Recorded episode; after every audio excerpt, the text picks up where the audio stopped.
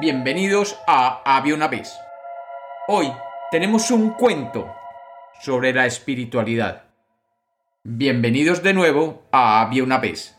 Espero que lo disfruten. Había una vez.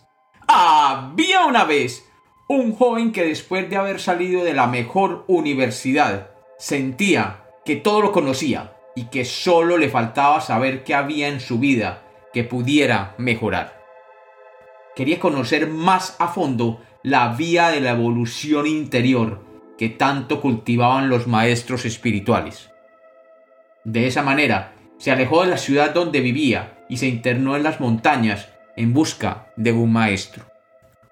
Después de mucho caminar, llegó hasta un templo donde vivía un gran maestro que le habían recomendado como un ser muy sabio. Llegando hasta el templo, tocó la gran puerta de madera y salió un señor de edad indescifrable, con una barba blanca y una mirada profunda. Maestro, le dijo, ¿qué debo hacer para encontrar la verdad y para alcanzar la más alta sabiduría posible? He estudiado letra, filosofía, medicina, ingeniería, y realmente no siento que sea aún lo sabio que quiero y debo ser. El maestro sonrió misteriosamente y con voz pausada le dijo He aquí, mi joven amigo, lo único que puedo decirte. Todo es el ser, la conciencia pura, de la misma manera que el agua se convierte en hielo duro como una piedra, o se convierte en gas que vuela por los aires. El ser adopta todas las formas del universo. No hay nada excepto el ser. Tú eres el ser. Reconoce que eres el ser y habrás alcanzado la verdad, la más alta sabiduría. El joven, acostumbrado a conocimientos más específicos, se sintió defraudado por la respuesta e incrédulo le respondió, ¿Y eso es todo, maestro?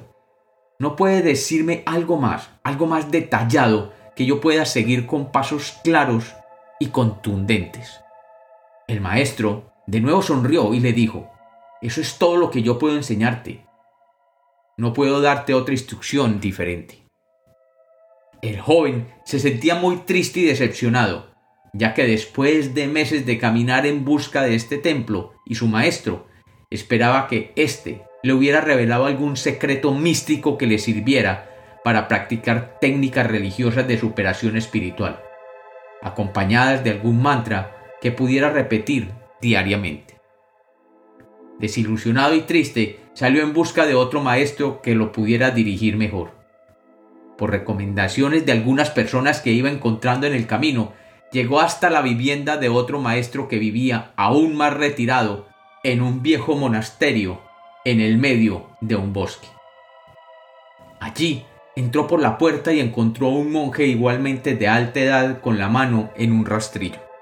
El joven se presentó y le pidió que le diera las instrucciones para un logro místico de elevación personal.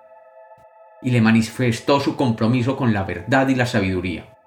También le comentó su experiencia pasada con el primer maestro y su decepción. Este maestro lo miró detalladamente y con voz suave le dijo Claro, joven, no dudaré en proporcionarte los consejos detallados para que puedas elevarte espiritualmente y puedas encontrar la verdad y la sabiduría. Pero antes, debes servirme durante 12 años. Tendrás que trabajar muy duramente en este mi humilde monasterio y cumplir con todas las tareas que te asigne. Además, te debo informar que empezando hoy deberás recoger el estiércol del búfalo y otros menesteres que te iré asignando. El joven se sintió afortunado al saber que después de 12 años el maestro le brindaría los pasos necesarios para lograr la verdad y la sabiduría, y aceptó gustoso la ingrata y dura tarea de recoger varias veces al día el estiércol del búfalo y otras tareas similares. Y el tiempo fue pasando, y después de 12 años el joven, ya adulto, se dirigió al maestro y le dijo, Maestro, ya han pasado 12 años he servido humildemente a usted y al monasterio con gusto, y he recogido durante este tiempo miles de veces el estiércol del búfalo. Por favor, ¿puede usted darme ahora la instrucción necesaria para llegar a la verdad y la sabiduría? El maestro sonrió con dulzura y mirándolo amorosamente le colocó sus manos en la cabeza que aún desprendía un olor a estiércol. Y con voz queda le dijo, Todo es el ser, la conciencia pura. De la misma manera que el agua se convierte en hielo duro como una piedra o se convierte en gas que vuela por los aires, el ser adopta todas las formas del universo. No hay nada excepto el ser. Tú eres el ser. Reconoce que eres el ser y habrás alcanzado la verdad, la más alta sabiduría. Sorprendido por la respuesta, pero ya espiritualmente maduro después de todo el tiempo invertido en aquel monasterio, el joven, preparado para las enseñanzas de la vida, entendió lo que su maestro le estaba diciendo. Pero en su corazón estaba una pregunta. Maestro, cuando llegué aquí le conté lo que me había sucedido con el primer maestro, y usted me pidió que me quedara aquí por 12 años. Y después de todo este tiempo me ha dado exactamente la misma enseñanza. ¿Por qué ha esperado usted tanto tiempo para dármela?